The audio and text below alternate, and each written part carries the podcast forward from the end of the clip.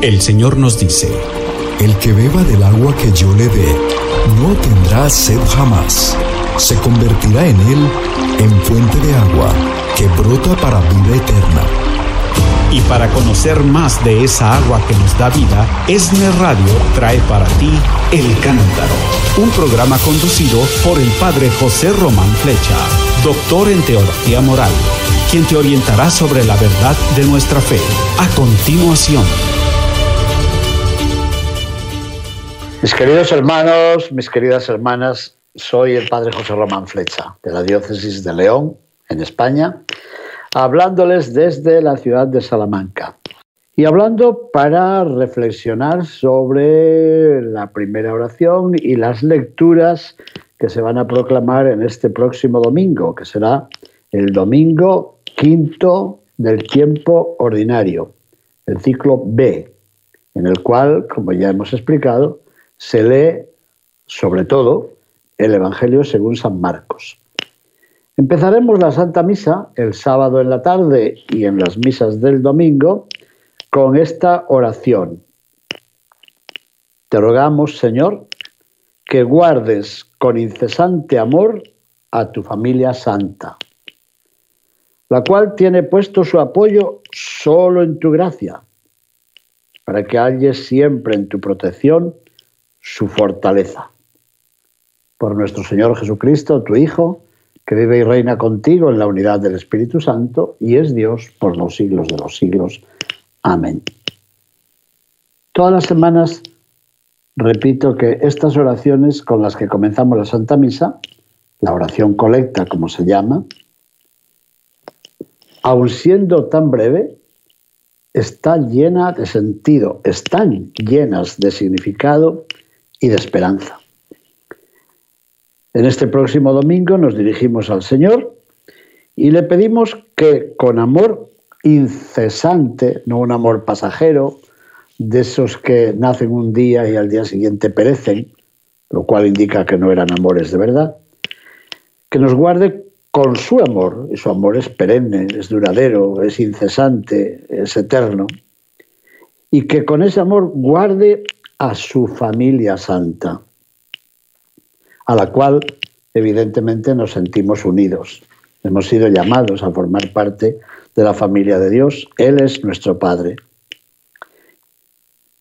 Y después de pedirle ese amor incesante, que es custodia para todos nosotros, motivamos esa oración recordándole a Dios nuestro Señor que solamente confiamos en Él no tenemos otros apoyos.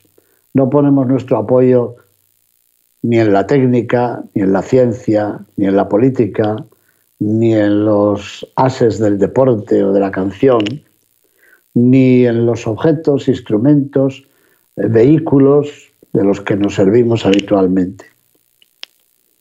Tenemos nuestro apoyo depositado en su gracia, en su misericordia. Bueno, ¿y para qué le hemos pedido que nos guarde? Para que hallemos la fortaleza en su protección.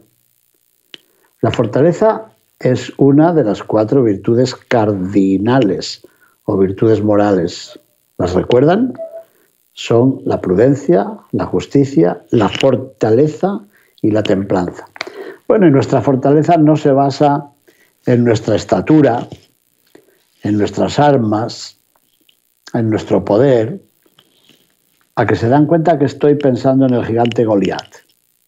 Pues sí, nuestra fortaleza no es la del gigantón. Nuestra fortaleza es como la del joven David, que se fiaba solamente en el Señor, en la protección de Dios. Ahí está nuestra fortaleza. Tres partes tenía esta oración. ¿Recuerdan? ¿Qué pedimos? que el Señor nos guarde con amor. ¿Y eso por qué? Porque solo tenemos apoyo en su gracia. ¿Y eso para qué? ¿Para qué le pedimos su protección? Para que en esa, en esa misma protección, encontremos la fortaleza. Me da la impresión de que esta oración repite el punto de partida y el punto de llegada. Y el punto de partida es que no tenemos apoyo más que en la gracia de Dios. Y el punto de llegada es que necesitamos que nuestra fortaleza se vea protegida por el mismo Dios. ¿Les ha gustado? A mí me parece una oración muy hermosa. Así que si el domingo pueden asistir a la Santa Misa, a la Eucaristía, personalmente o por medio de los medios de comunicación, mmm, deténganse un momento en reflexionar esta preciosa oración del comienzo. Y dicho esto, mis hermanos, vamos a leer la primera lectura, que está tomada del libro de Job. Ya recuerdan, ¿verdad? El libro de Job es un libro precioso. Tiene una parte en prosa, al principio y al final, pero el resto del libro está en verso. Es un largo poema. Un largo poema en el cual entra en juego la causa de nuestros males. ¿Cómo qué queremos decir? Sabemos que en tiempos de Jesús y antes también, claro, se pensaba que los males físicos nacen de los males morales. Dicho de otra forma mucho más sencilla, si tú estás enfermo es porque has pecado. Así es.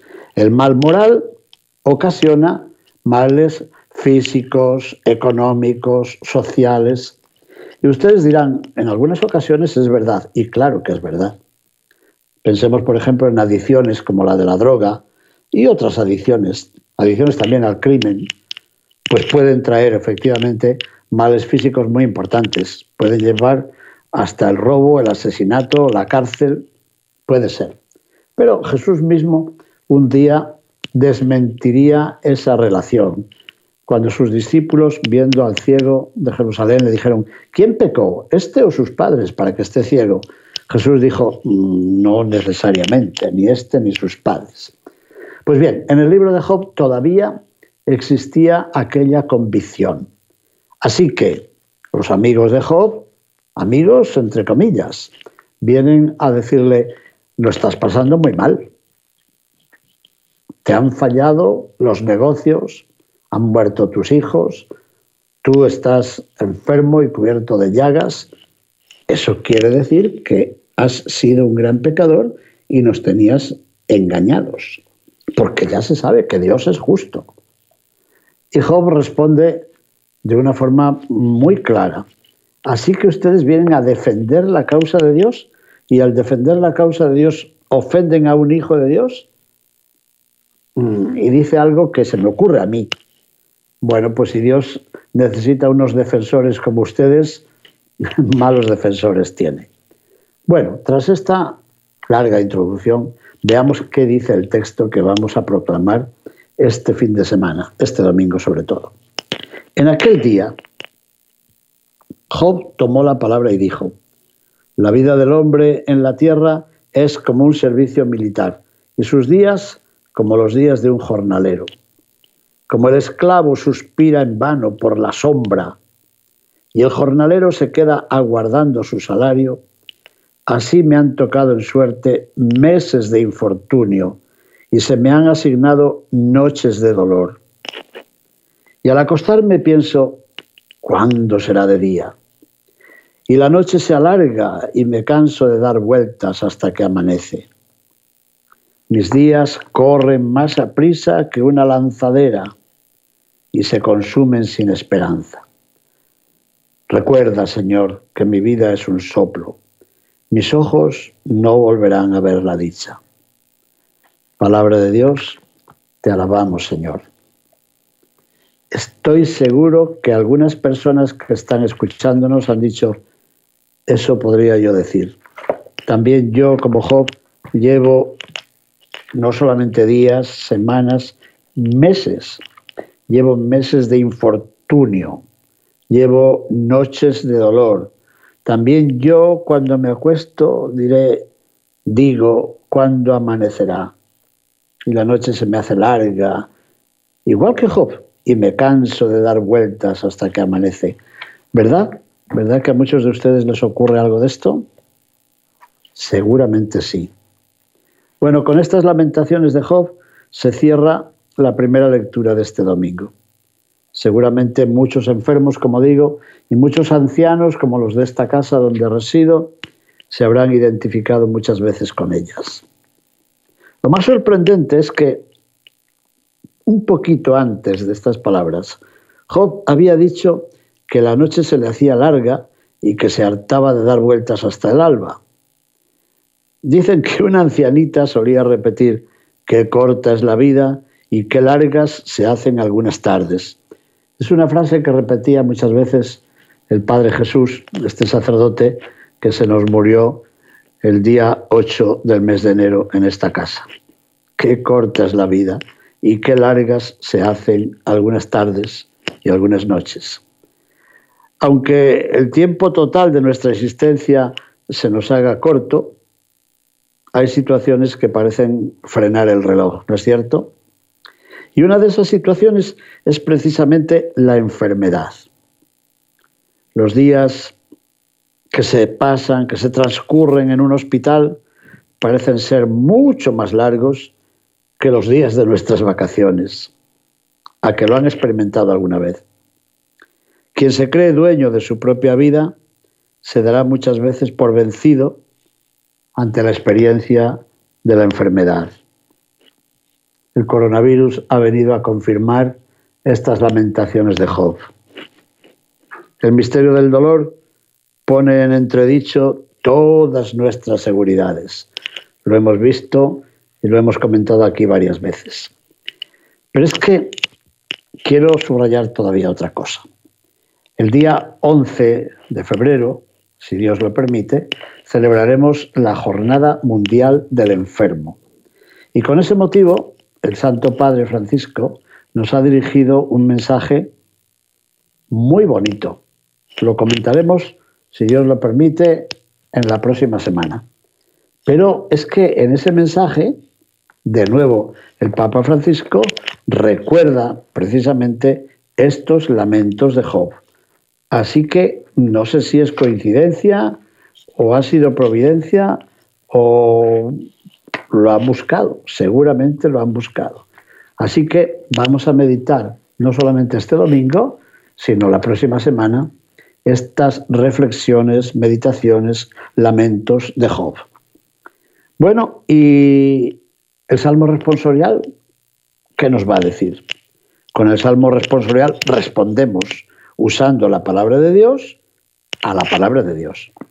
Y en esta ocasión vamos a tomar el Salmo 146, que dice, Alabemos al Señor nuestro Dios, porque es hermoso y justo el alabarlo. Hace pocos días hemos meditado cómo el Papa Francisco, en una de las catequesis de los miércoles, hablaba precisamente de la oración de alabanza. Es hermoso y justo alabar a Dios.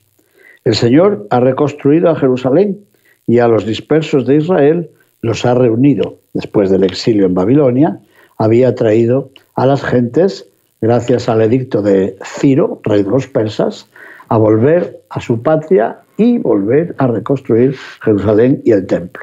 Bueno, pues el Salmo 146 continúa diciendo, el Señor sana los corazones quebrantados y venda las heridas. Tiende su mano a los humildes y humilla hasta el polvo a los malvados.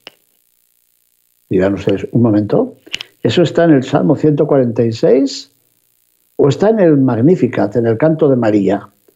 ¿O está en esas frases de Jesús que se nos decía que Dios ensalza al humilde y humilla al ensalzado? Sí, está en todos esos textos. Es decir, esta convicción era fundamental para los creyentes de Israel.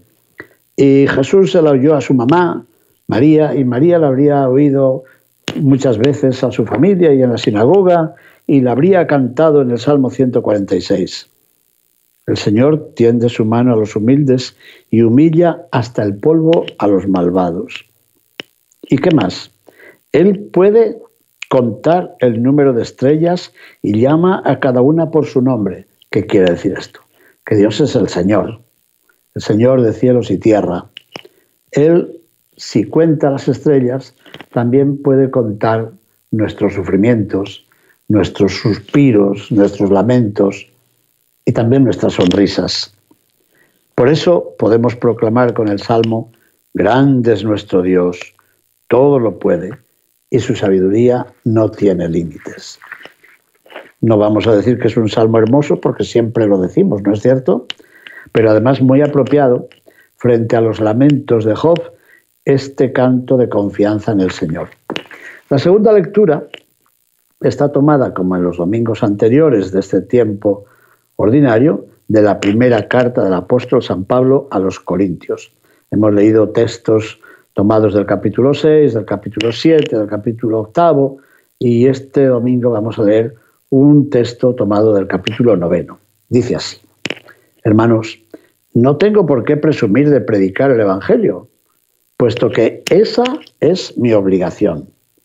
Algo de eso hemos meditado en este programa al recordar el día 25 de enero la conversión de San Pablo.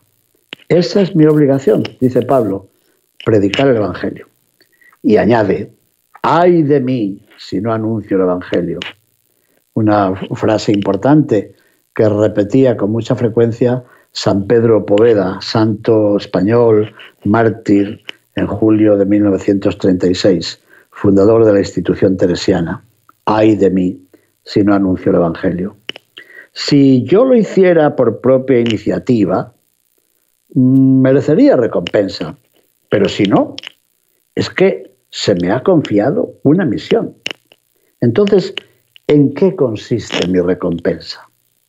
Consiste en predicar el Evangelio gratis, renunciando al derecho que tengo a vivir de la predicación.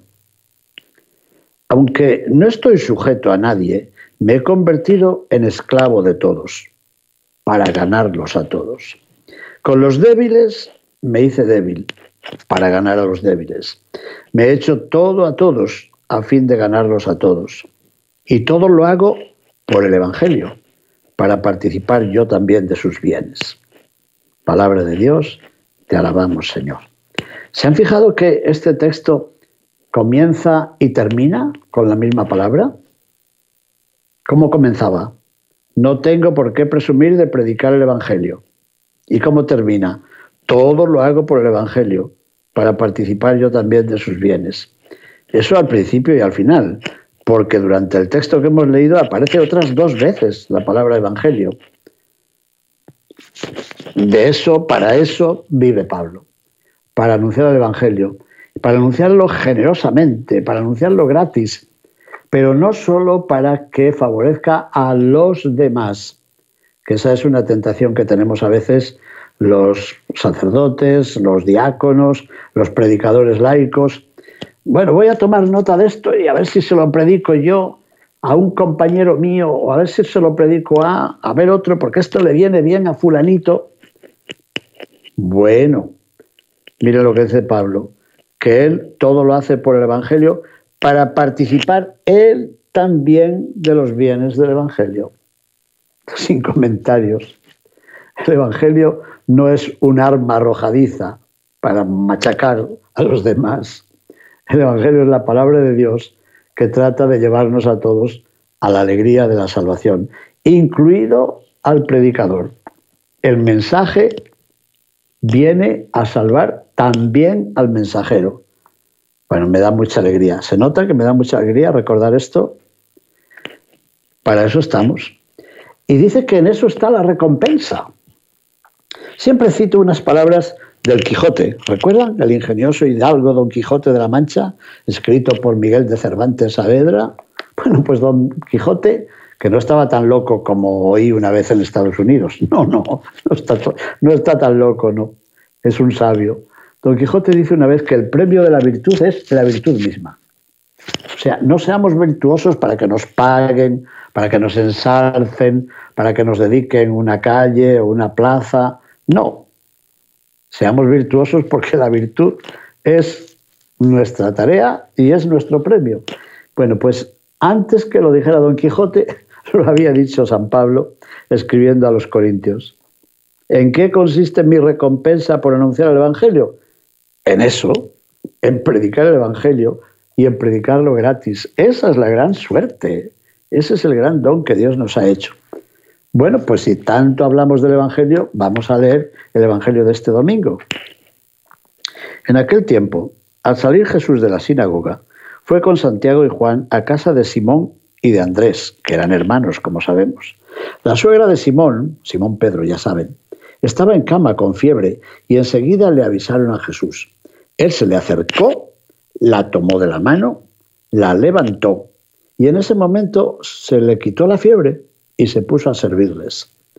Al atardecer, cuando el sol se ponía, le llevaron a todos los enfermos y poseídos del demonio, y todo el pueblo se apiñó junto a la puerta.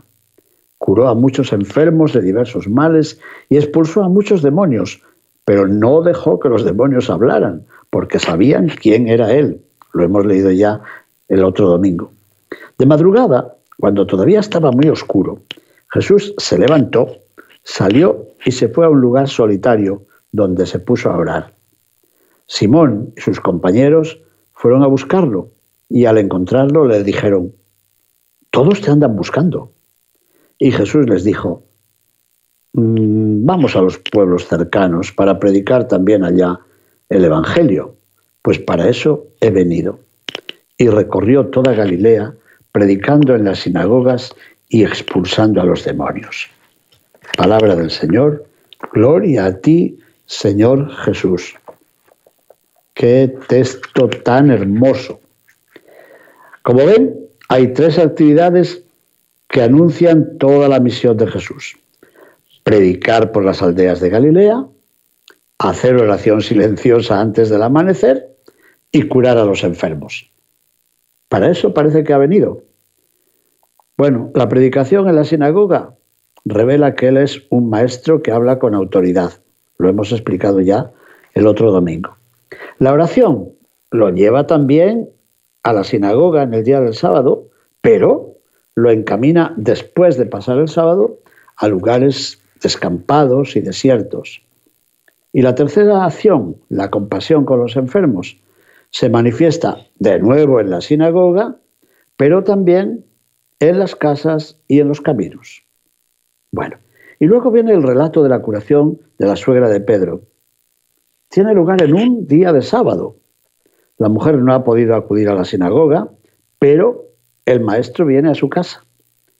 Este es uno de esos momentos que a mí me parece que marcan el paso de la antigua alianza a la nueva alianza. ¿Por qué?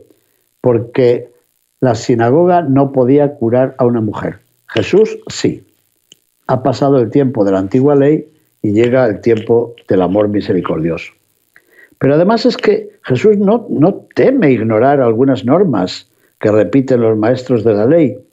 Es sábado y él en sábado cura a la enferma. Los rabinos dicen no se puede tocar a un enfermo y menos a una enferma. Jesús toca de la mano a la enferma y la levanta. Y ese gesto yo creo que es determinante. ¿Por qué? porque a la buena mujer se le pasa la fiebre y se levanta, bueno, se levantó para ver la televisión. Ustedes perdonan la broma, ¿verdad? No, no, no.